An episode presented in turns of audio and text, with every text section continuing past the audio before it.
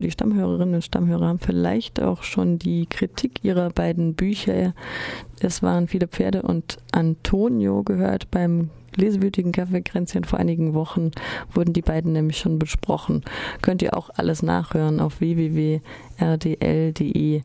Und jetzt hören wir uns noch weiter an, wie es um die brasilianische Gesellschaft bestellt ist. Eu acho que nós estamos saindo de um momento em que nós sequer tínhamos acesso a isso, acesso ao livro, acesso ao autor, acesso à discussão de ideias, e estamos caminhando na direção do acesso ao livro, acesso à circulação de ideias. E o nosso papel neste momento é um papel muito ingrato, porque ao mesmo tempo que ele é extremamente exaustivo, gente, eu, mas ao mesmo tempo ele é ele é importante porque é um papel social, um papel dentro da sociedade importante. Você disse na sua eh, na cerimônia da inauguração da feira disse que o Brasil era no lugar sete dos países mais ricos. Aqui vemos duas classes sociais dif diferentes. Você é trabalhador, não sei, você é a classe média alta. Vocês veem uma tendência na sociedade brasileira um sei lá, uma diminuição de miséria, um, um Empobrecimento? Bei seiner Eröffnungsrede auf der Buchmesse sagte Luis Hofato, dass Brasilien auf dem Platz 7 der reichsten Länder weltweit steht. Ich habe sogar schon mal was von Platz 5 gehört. Ähm, die zwei sind ja immer, werden ja immer wieder auf ihre verschiedenen Ursprünge oder Her herkunftssozialen Klassen angesprochen, eher eher aus bescheidenen Verhältnissen, sie aus einer oberen Mittelschicht. Und aus dieser Perspektive schreiben sie dann teilweise natürlich auch und meine Frage ist eben, ob die zwei denn eine Tendenz in der brasilianischen Gesellschaft sehen, ob es denn wirklich ähm, durch den Reichtum des Landes, ob das den Leuten auch zugutekommt, ob dadurch eben auch eine ähm, Armutsverringerung oder eben Bekämpfung passiert oder ob es eher auch zur Verelendung kommt. É assim, eu acho que é interessante a gente pensar o seguinte: é, como escritores, nós não representamos classe, né? Então, como escritores, nós somos da mesma classe, nós somos da classe de intelectual. Isso é interessante porque realmente o intelectual não, não necessariamente, quer dizer, embora ele tenha origem social, evidentemente, mas o intelectual pertence a uma categoria dentro da sociedade que ela está acima ou além, ou não sei, ela não é né, dentro do. Não, não pode ser encarada dessa maneira. Agora. É, a, a, segunda questão, quer dizer, a parte da, da, da, da, miséria e tudo, assim, seria leviano se eu, como uma pessoa que vive no Brasil e percebo que, que, nas coisas que acontecem, seria leviano achar ou dizer que não, que o Brasil continua a mesma coisa de há 10, 20 anos atrás. Não é verdade é evidente que houve mudanças. Essas mudanças, inclusive, são contáveis. Você, você consegue você consegue contabilizar essa mudança. É, não sei, é, algumas pessoas falam em 32 milhões, eu tenho 42 milhões de pessoas que saíram de uma de uma situação de, de, pobre, de, de pobreza extrema para uma situação de pobreza é, é importantíssimo é, perceber isso e é importantíssimo a gente admitir e, e, ver que isso aconteceu realmente. Isso é fato. Isso não dá para discutir, isso é fato. Nós, como pessoas que amamos o Brasil e que queremos que o Brasil melhore, etc e tal, isso não basta.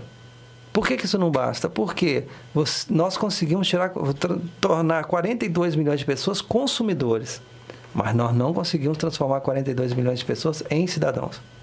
Nós não conseguimos proporcionar cidadania. E o que, que eu quero dizer com isso? Cidadania não é você ter o direito de votar. Né? Direito de votar é um grande passo, é uma coisa importantíssima, mas não basta. Quer dizer, o, o, o, bom seria, o que nós queremos, o que eu quero pelo menos, é um país que você não só tem o direito de votar, mas você tem o direito de votar bem. E você só consegue votar bem se você tiver educação de qualidade. Nós não temos educação de qualidade. Não temos um monte de coisa no Brasil, né? E educação de qualidade para mim, nós não temos, não tivemos e infelizmente não vejo nenhuma perspectiva de a, curto prazo existir. Also ein ganz klares Plädoyer von Luis Hufato auf meine Frage, ob es denn vielleicht eine wirklich eine Verringerung der Armut in Brasilien gibt mit dem Reichtum, den das Land ja eben erreicht hat als siebt oder fünftreichstes Land, reichstes Land der Welt, sagt er erstmal auf meinen Hinweis äh, mit den Klassen, mit den sozialen Hintergründen, sagt er, als Schriftsteller und Schriftstellerin gehören sie beide quasi der gleichen Klasse an inzwischen. Natürlich haben sie verschiedene Hintergründe, aber sie sind beide jetzt Intellektuelle. Und das ist eine Kategorie, die über oder jenseits von sozialen Klassen steht, wie man es nehmen will.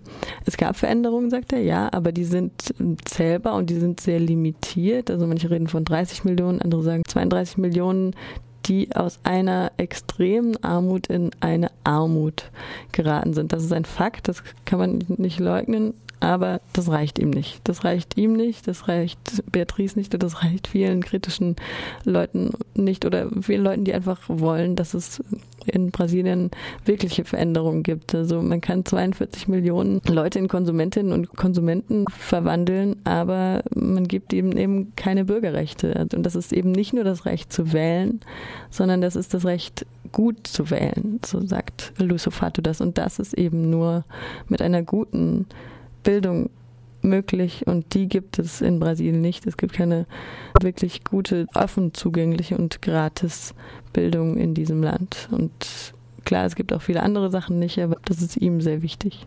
É, a gente chegou a pensar, porque como nós estamos falando juntos nesse duplo alemão, que é ontem foi a terceira vez né, que a gente falou junto, ou quarta, em trocar, assim, em eu falar que eu era a biografia dele e ele falar que ele tinha a minha biografia, fazer uma brincadeira, e alguém falou assim, ah, mas isso não teria muito cabimento aqui na Alemanha, porque aqui na Alemanha um filho de uma lavadeira poderia ter estudado na mesma escola do que a filha de um banqueiro, e isso não seria estranho.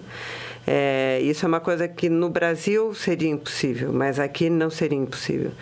Então, não sei como é que é para um público alemão, mas realmente, assim, é, Rufato, eu acho que é, assim, é um exemplo, mas que eu acho que não é típico no Brasil, infelizmente, quer dizer, de como o, o interesse pelo estudo formal, pela, pela literatura e como a literatura realmente é uma... É, como seria maravilhoso se todo mundo pudesse, né?